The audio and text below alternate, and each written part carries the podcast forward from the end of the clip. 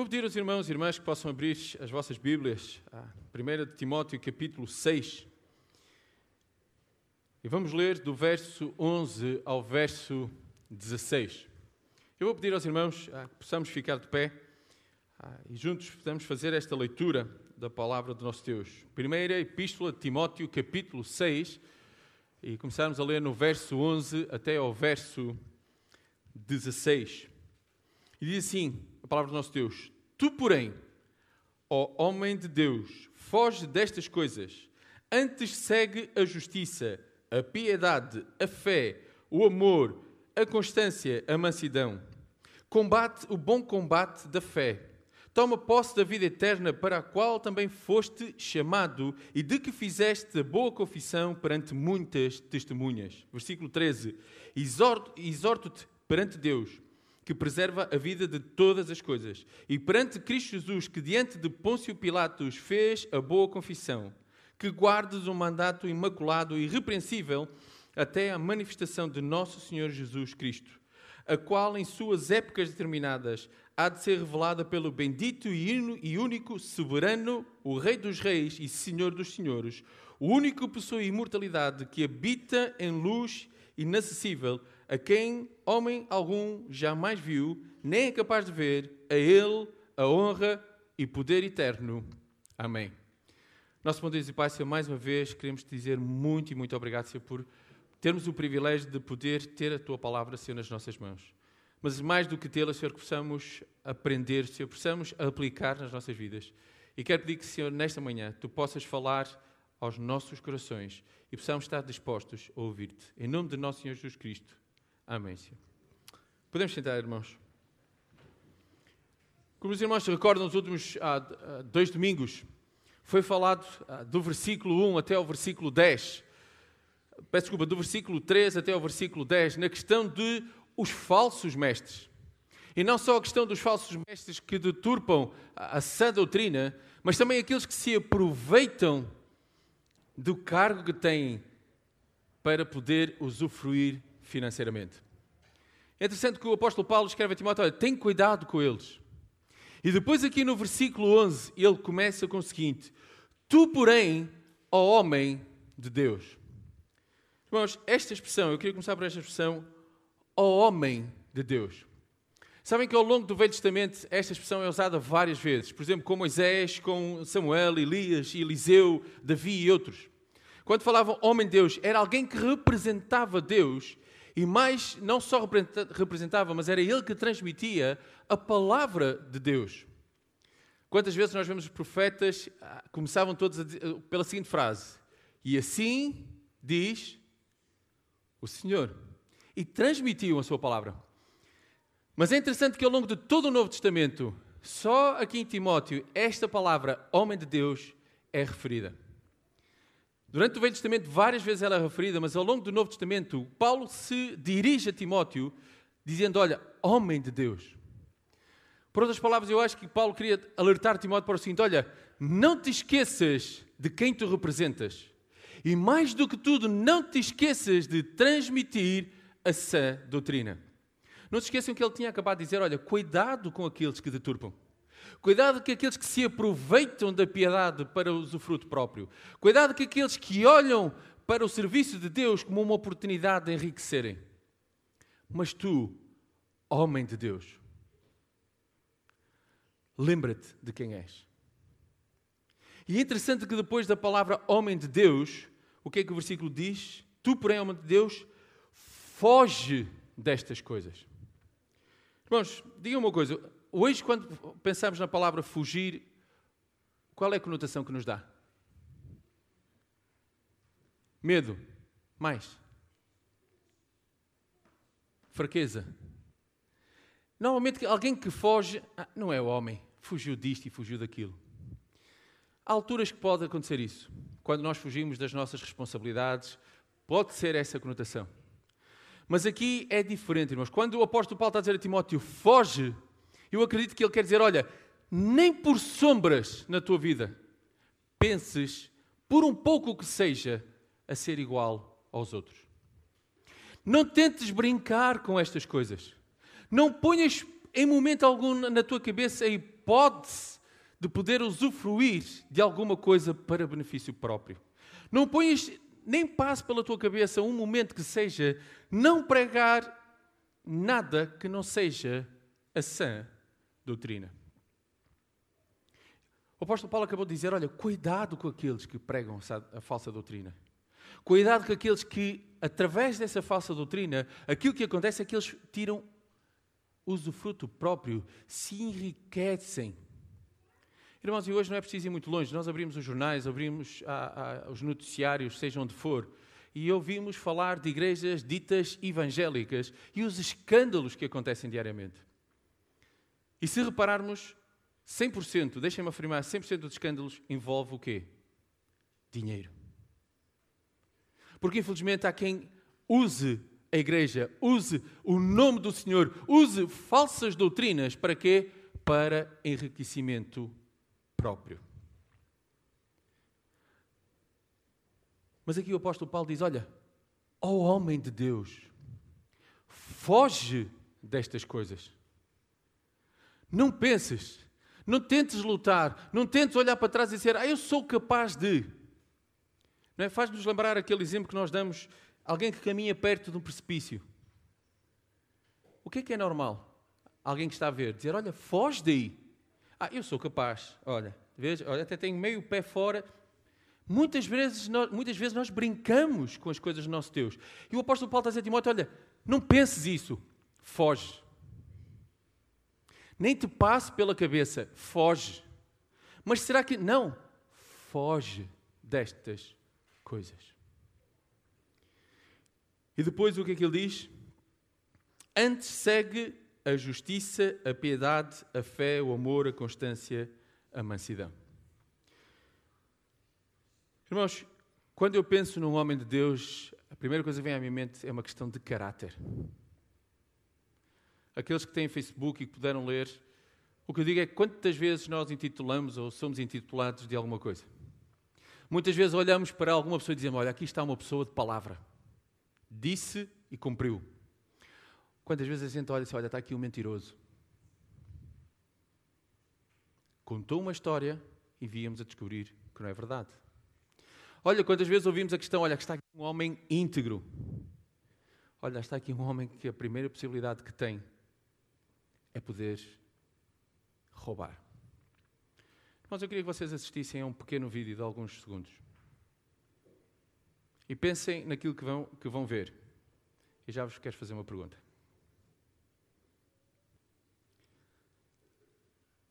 A minha pergunta é: se um dia na fotocopiadora vos saísse este buraco negro, o que é que vocês fariam? É interessante, eu sei que isto é um vídeo, mas não vou muito tempo aqui, que quando ele olha para aquilo, digo: o que é que eu posso usufruir com isto? O que é que eu posso ganhar com isto? E sabem que aquilo começou por quê? Um simples chocolate. Só que o problema é que ele começou a ver: onde é que eu posso ir mais? E lembrou-se, e está aquele cofre, não é? E começa a tirar ao ponto que, se calhar, aquilo que ele tinha cá fora já era tom, mas faltava aquele, se calhar, aquele massinho. Então o que é que eu posso ainda tirar mais? Sabe uma coisa? Há muitos buracos negros na nossa vida, muitas vezes. Às vezes o buraco negro pode ser a oportunidade que eu ganho no meu trabalho. Às vezes na minha família. Às vezes seja onde for. Isto, irmãos, tem a ver com uma questão de caráter. A pergunta que eu fiz depois no Facebook é: o que é que é necessário eu mudar na minha vida para que alguém um dia possa usar a mesma expressão que Paulo usou com Timóteo? Olha, homem de Deus. Irmãos, hoje acredito que poucas pessoas me podem chamar isso, porque ainda há muita coisa que eu preciso mudar na minha vida. Se calhar há buracos negros que eu preciso de pegar e rasgar aquela folha e de pô-la fora. Sabem, quando eu estava a ver este vídeo, eu comecei a pensar: quantos de nós usariam isto para ir à casa de alguém, bater na porta e meter a cabecinha lá dentro a ver o que se passa? Ou noutro sítio qualquer. Quantos de nós aproveitaríamos esta folha, este buraco negro, para descobrir certas coisas, para depois, mais tarde, podermos usar contra A, contra B ou contra C? É interessante, irmãos, eu vou pegar outra vez na palavra foge destas coisas. Foi a expressão que o apóstolo Paulo usou para Timóteo. Olha, nem penses em brincar. Se um dia tivermos a fotocopiar alguma coisa e sair esta folha, a primeira coisa que devemos fazer é rasgá-la, nem pensar um pouco o que é que eu posso. Não, foge. Sabem porquê? Porque ele, lembram-se como é que ele começou? Meteu o copo. Depois até tinha medo de meter a mão, ao ponto de se meter o corpo todo. E vimos o resultado. O problema, irmãos, é exatamente isso. Nós não podemos brincar com o pecado. Porque pensamos que é como se somos malabaristas e como se, ah, eu consigo isto. Ao ponto que toda a nossa vida é engolida nessa situação. Mas é interessante, irmãos, depois as características que o apóstolo Paulo dá a Timóteo. Quando ele diz, olha, foge destas coisas. E destas coisas, irmãos, pode, não só aquilo que estava a ser relatado atrás, mas muitas mais. Por exemplo, em Coríntios, 1 Coríntios capítulo 6, 18, fala, fugir da impureza. Qualquer outro pecado de uma pessoa cometer é fora do corpo, mas aquele que pratica a imoralidade peca contra o próprio corpo. A imoralidade é algo que eu preciso de fugir. Irmãos, idolatria. 1 Coríntios capítulo 10, versículo 14. Portanto, meus irmãos, fugi da idolatria. Novamente, fugir. 2 Timóteo capítulo 2, versículo 22, o próprio apóstolo Paulo diz: Foge outro sim das paixões da mocidade. Segue a justiça, a fé, o amor, a paz com os outros de coração puro que invocam ao Senhor. Olha, novamente o apóstolo Paulo diz: Olha, foge destas coisas. Não brinques. No versículo 9 e 10 que lemos a semana, a semana passada, diz o seguinte: Ora, os que querem ficar ricos caem em tentação e cilada, e muitas concupiscências insensatas e perniciosas, as quais afogam os homens na ruína e na perdição. Irmãos, qual é o meu buraco negro? O que é que me está a impedir a mim de ser chamado verdadeiramente homem de Deus? Qual é o problema na minha vida ou qual é o buraco negro que eu não consigo fugir? Que eu volto e meia meto a mão, volto e meia meto o braço e quando dou por mim estou completamente lá dentro. Nós, a mesma palavra que o apóstolo Paulo usou para Timóteo, eu tenho que usar para mim e para cada um de nós. Temos que fugir dessas coisas. Nem por um segundo pensar que somos capazes ou temos a capacidade ou que somos, deixem passar a expressão, super-homens e super-mulheres para lidar com aquilo. Eu sei até onde eu posso ir sem problema nenhum. Irmãos, essa frase é o que todo mundo que hoje está envolvido em drogas e outros vícios sempre disse. Eu sei até onde eu posso ir. Sabem qual é o problema? Nunca souberam até onde ir. E foram muito mais além do que deviam. Mas depois, irmãos, vemos as características que o apóstolo Paulo diz a Timóteo que ele deve seguir. Ele diz: Olha, segue a justiça, a piedade, a fé, o amor, a constância, a mansidão. Por outras palavras, podemos dizer: Olha, vive corretamente, segue a justiça, vive corretamente com Deus e com os homens. Sabem, irmãos, o nosso Deus é um Deus justo. E Ele quer que nós também sejamos justos para Ele, mas não só para Ele, mas uns para com os outros. Segue a piedade, ainda o pastor já falou várias vezes, a reverência que nós precisamos de ter ao nosso Deus. Não vamos brincar com Deus. A fé. Irmãos, quantos de nós vivemos plenamente a nossa fé? Por outras palavras, quando é que nós confiamos plenamente no nosso Deus? Quantas vezes nós oramos por certos assuntos e certas situações e quando Deus responde aquilo que nós não queremos, nós ainda tentamos fazer à nossa maneira. Quantas vezes? O amor. O novo mandamento vos dou, que vos ameis uns aos outros. Mas em primeiro lugar, eu tenho que amar o meu Deus. A palavra de Deus nos diz: como é que eu posso dizer que amo a Deus se não amo a meu irmão? A constância. Irmãos, perseverar diariamente. Das coisas talvez mais difíceis na nossa vida é nós perseveramos diariamente. Ainda hoje na EBD estávamos a estudar aquilo que o mundo oferece, que é contraditório àquilo que Deus diz que nós temos que ser. E eu preciso de perseverar, ser constante, constantemente na minha vida, diário, a que mostrar que é assim que Deus quer, é assim que eu tenho que viver. Mesmo sendo aquele louco que vai no sentido contrário na autoestrada. Mas aí vale a pena ser o louco que vai no sentido contrário da autoestrada. Porquê? Porque eu estou a fazer exatamente aquilo que Deus quer. Mas o problema é que quando eu começo a olhar para aqueles que andam em sentido contrário, diz: se calhar o louco sou eu. Não. Tu és aquele que estás a fugir para onde todos os outros estão a ir. A mansidão. Irmãos, eu não vou definir aqui mansidão, penso que todos sabemos. Mas o que eu vou resumir a mansidão é tudo o que fazemos, devemos-lo fazer para a glória de Deus. Sabe porquê? O que é normal muitas vezes é que aquilo que nós fazemos, nós gostamos de puxar os galões. Quem é que fez isto? Sou eu, muito obrigado. Aqui presente e tal. E vem com a medalhinha, não é? Como é fada, medalha de honra, e vem o presidente. Irmãos, nós vivemos para quem? Para quem é que eu tenho que viver? A quem é que eu tenho que dar glória? É a mim ou é o meu Deus que me capacita para fazer aquilo que eu tenho que fazer diariamente? Tu, homem de Deus, foge destas coisas. E ao fugir destas coisas, aquilo que tu deves fazer, fazer quando foges é segue a justiça, a piedade, a fé, o amor, a constância, a mansidão. Irmãos, eu acredito que aqui são características verdadeiras de um homem de Deus. Primeira delas, ele foge. E depois todas estas seis que são relatadas são vivenciadas na sua vida. E não só são vivenciadas, como elas têm que ser visíveis aos outros. Irmãos, quando lemos, mesmo no Velho Testamento, é chamado homem de Deus, tem um peso muito grande. Apesar de muitas vezes eles fazerem e errarem e pecarem, mas na, na, maior parte da vez, da, na maior parte da sua vida, eles representavam Deus e traziam a mensagem de Deus aos outros. É aquilo que o Timóteo está a ser recordado. É aquilo que nós precisamos ser recordados, que eu preciso, as pessoas precisam olhar para mim e ver Cristo na minha vida e eu preciso de pregar a Cristo àqueles que me rodeiam. Mas para isso, em primeiro lugar, eu tenho que fugir das coisas deste mundo.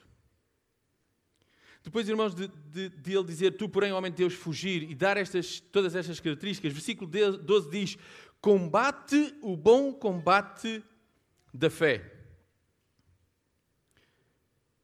Toma posse da vida eterna para a qual também foste chamado e de que fizeste a boa confissão perante muitas testemunhas. Combate o bom combate da fé.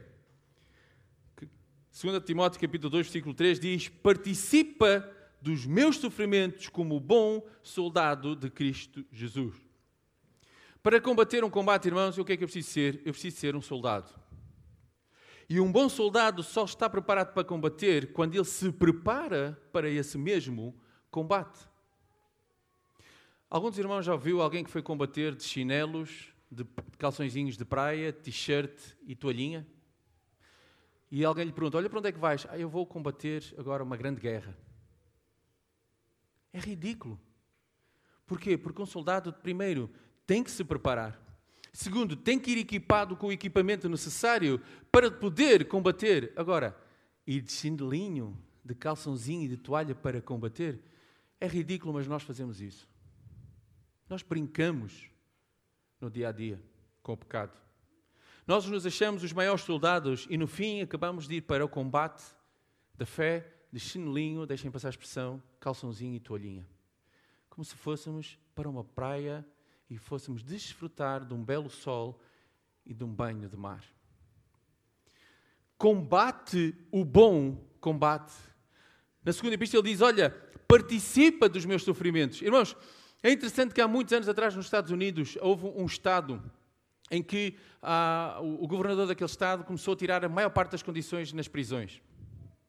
E claro que ele foi logo criticado porque não pode ser que os presos isto e os presos não têm condições, e seja o que for. E ele só deu uma conferência de imprensa e perguntou assim: os soldados dos Estados Unidos, o que é que são para o povo? E toda a gente disse heróis. Muito bem, eles dormem em tendas, comem enlatados, passam fio, passam fome. Por que razão os presos têm que ter mais direitos que os nossos heróis? Todo mundo ficou calado. Porquê? Porque um soldado sofre. Um soldado não está num hotel de cinco estrelas. Um soldado dorme em tendas ou, ou casernas, chamem-lhe o que quiserem com poucas condições, as necessárias para ele poder estar no meio do combate. Porquê? Porque o seu objetivo não é passar férias, mas é combater a guerra para a qual ele foi convocado. Exatamente aquilo que o apóstolo Paulo dizer a Timóteo: olha, combate, sofre os meus sofrimentos comigo. Por isso é que ele, em capítulo 4, versículo 7, segundo a Timóteo, o que é que ele diz? Combati o bom combate, completei a carreira, guardei a fé. Olha, combate. Ao fugir, não te amedrontes, não fiques escondidinho num cantinho, bem pelo contrário, combate o bom combate da fé. E depois ele diz: toma posse da vida eterna. Irmãos, quando o apóstolo Paulo está a dizer isto a Timóteo, não está a dizer que ele precisa de, de trabalhar para a sua salvação. Nada disso. Nós somos salvos uma única e exclusivamente vez pelo sacrifício de Cristo. O que ele está a dizer, olha, ao contrário que todo mundo que está a pensar nas coisas aqui de baixo, pensas nas coisas lá de cima. Toma posse da tua salvação. Porquê? Porque nós devemos viver não para este mundo, mas para um dia podermos estar juntos com o nosso Deus. Pensai nas coisas lá do alto, mas não nas que são aqui da terra. Colossenses capítulo 3, versículo 2.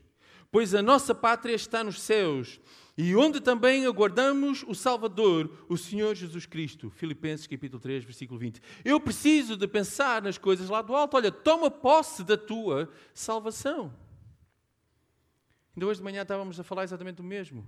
Que hoje nós vivemos para quê? Carros, casas, bens. O que o apóstolo Paulo está a dizer, olha, esquece isso. Vive para a glória. Toma posse Combate o combate para quê? Para que um dia, quando eu estiver na presença, tu estiveres na presença de Deus, ou qualquer um de nós estiver na presença de Deus, possamos ser apelidados de servo bom e fiel. Por isso é que eu tenho que tomar posse da vida eterna. Porquê? É ou não é a nossa esperança? Já agora, irmãos, qual é a nossa esperança? Eu, pelos vistos, vocês não têm nenhuma. Estão todos calados. Qual é a nossa esperança? Em vida eterna, junto do nosso Deus. E deve ser para isso que eu tenho que viver.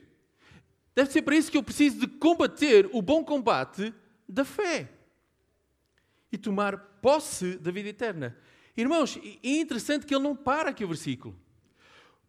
Para a qual também foste chamado, novamente recordar que ele precisa de pregar essa doutrina, e de que fizeste boa confissão perante muitas testemunhas. Irmãos, e aqui deixem parar um pouco. Quantos de nós já fizemos testemunha pública de quem é Cristo para nós? E a pergunta que eu tenho a seguir é: qual é a diferença na nossa vida? Novamente, Timóteo está a ser recordado: olha, não te esqueças que tu foste chamado para isso. Não te esqueças que tu foste chamado para um determinado trabalho. Não te esqueças que tu foste designado para combater o bom combate, para pregar essa doutrina. E não te esqueças que tu fizeste essa confissão à frente de muitos, do qual tu confessaste que Jesus Cristo é o Senhor da tua vida. E a pergunta agora é: qual é a diferença que isso faz na tua vida e na minha? Irmãos, ainda estamos a falar. Não é o baixar das águas que nos salva. Não é o baixar nas águas aqui e que é de água de Matozinhos, que limpa seja o que for. Simplesmente, quando nós baixamos a água, aquilo que estamos a dizer ao mundo é: Eu morri para o velho homem, ressuscitei para o novo homem para viver para Cristo. Simplesmente isso. É um ato do qual depois tem que representar diariamente na minha vida, do modo como eu vivo a minha vida. Do modo como, conforme os buracos negros vão aparecendo na minha vida, e eu o que é que eu faço com eles? Como é que eu vivo a minha vida? Irmãos, eu fiz esta pergunta uma vez. O que é que vocês um dia que partissem gostariam de ter na vossa lápide?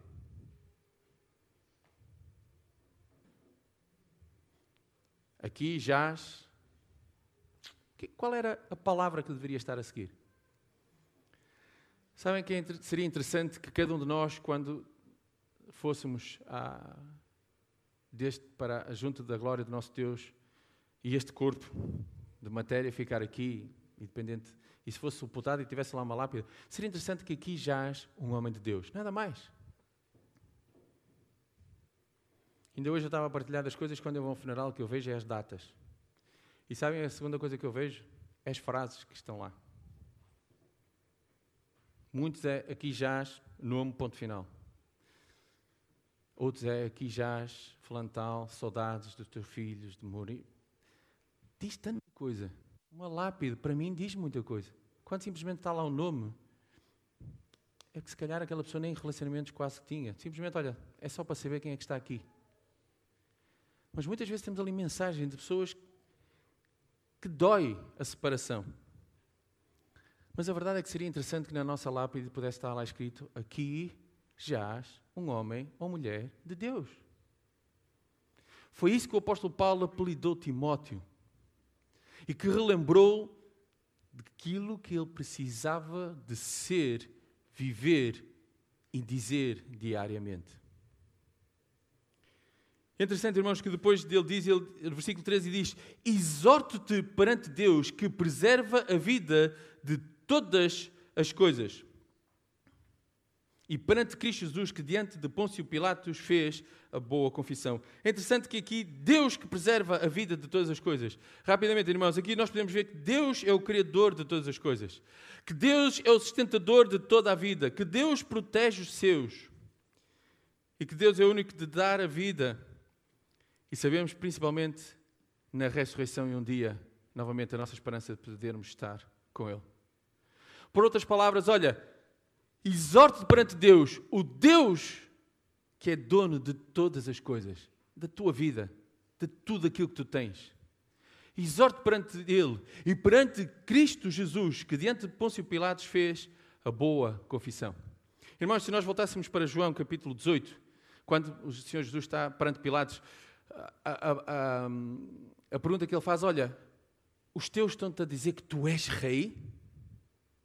E é interessante que no versículo 37 ele responde: Então disse Pilatos: Logo tu és rei?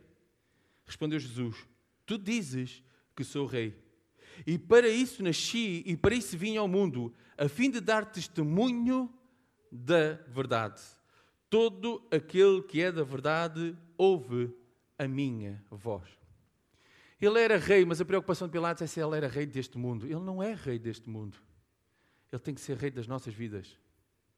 Ele é rei do reino eterno. E não só ele é rei, mas ele é salvador. É interessante, irmãos, quando o apóstolo Paulo diz: Olha, exorte perante Deus, o dono da vida, o Criador de todas as coisas, o sustentador de todas as coisas, e de Jesus Cristo, aquele que é Rei e Senhor e Salvador. Irmãos, e muitas vezes na nossa vida nós nos esquecemos de quem é o nosso Deus de que tudo dependemos dele. Muitas vezes nas nossas vidas nós esquecemos o que é que Cristo fez por nós. E se isso acontece quando eu vivo a vida à minha maneira e não quero saber. Mas novamente, o apóstolo Paulo diz: Olha, exorte-te perante Deus e de Cristo Jesus. E o quê?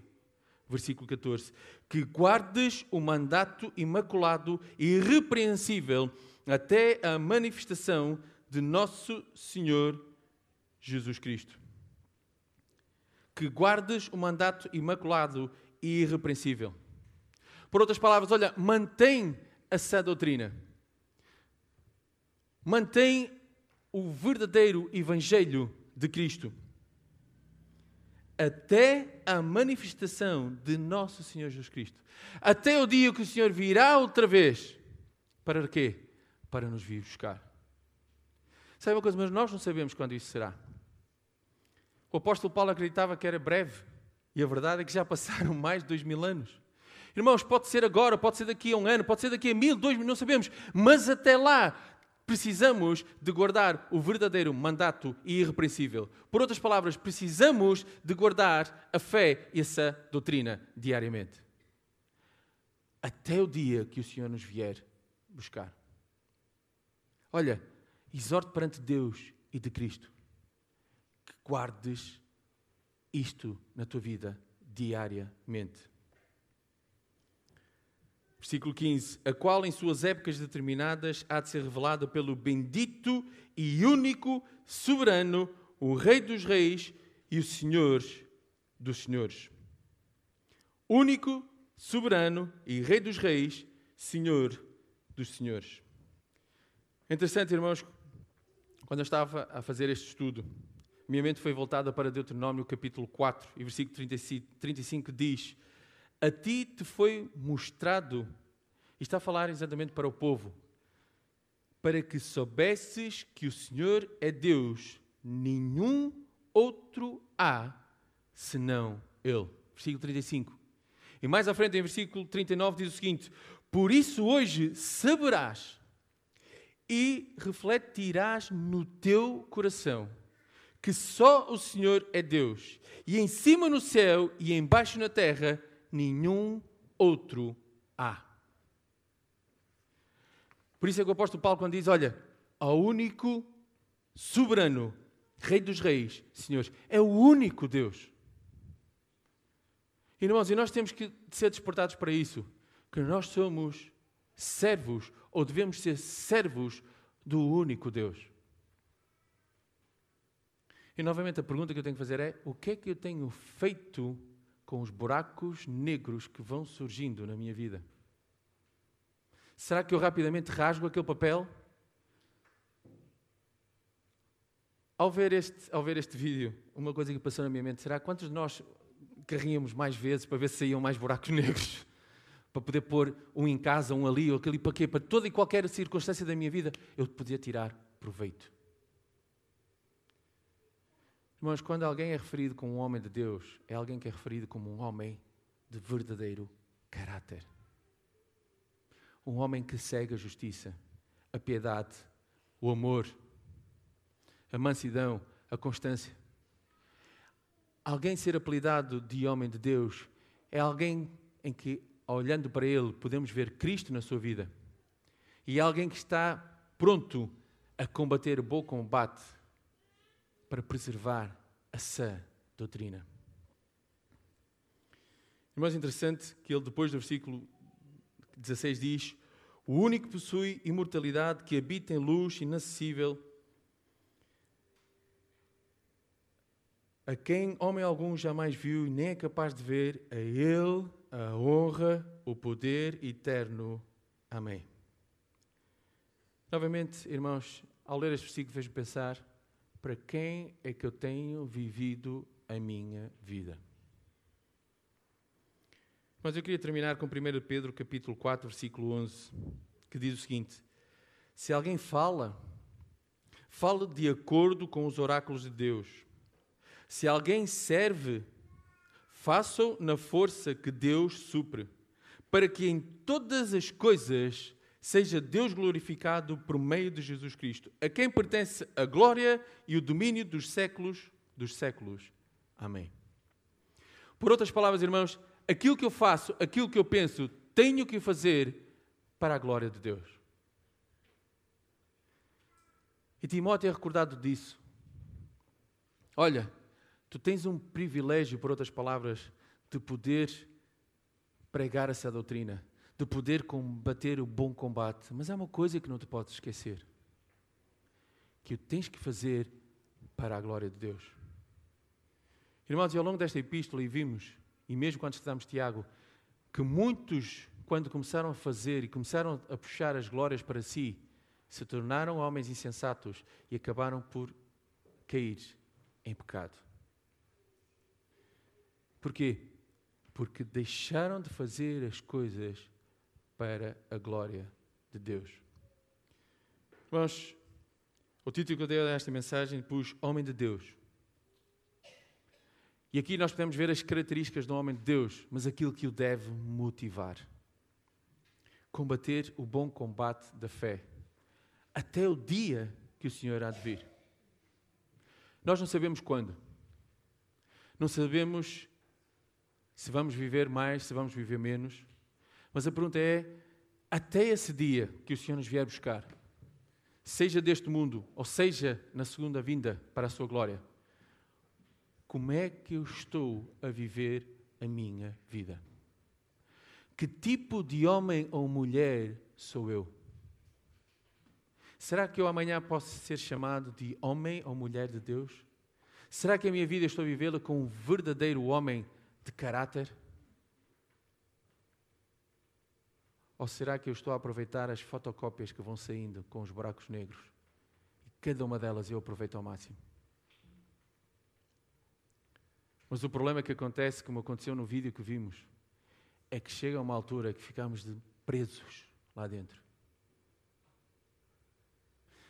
É lógico que o vídeo não mostra, mas imaginem a surpresa dos colegas de trabalho, do patrão daquele homem, quando chegou, ao ver aquele todo dinheiro fora e quando houve alguém lá dentro a bater, disse: Espera aí, como é que tu chegaste aí?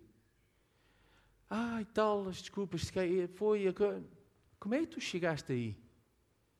Sabe, eu, eu só queria experimentar. Espera aí, mas como é que tu chegaste aí? Isso é uma coisa, muitas vezes o nosso Deus está-nos a fazer essa pergunta: olha, como é que tu chegaste aí? Quando eu disse que não deverias fazer. Como é que tu chegaste a esta situação quando era esperado de ti que fosses um homem de caráter? Como é que tu chegaste a esta situação quando quem olha para ti, quem te conhece, devia te chamar de homem de Deus e neste momento pode estar a chamar de mentiroso, não tendo caráter, tantas outras coisas? Irmãos, como é que nós somos conhecidos lá fora? As pessoas que nos conhecem, olhando para nós, qual será o título que elas nos dão? E novamente, irmãos, irmãs, seria tão bom que as pessoas que nos conhecem, quando se dirigissem a nós, pudessem dizer: Olha, verdadeiramente está aqui um homem ou uma mulher de Deus. Que Deus nos abençoe.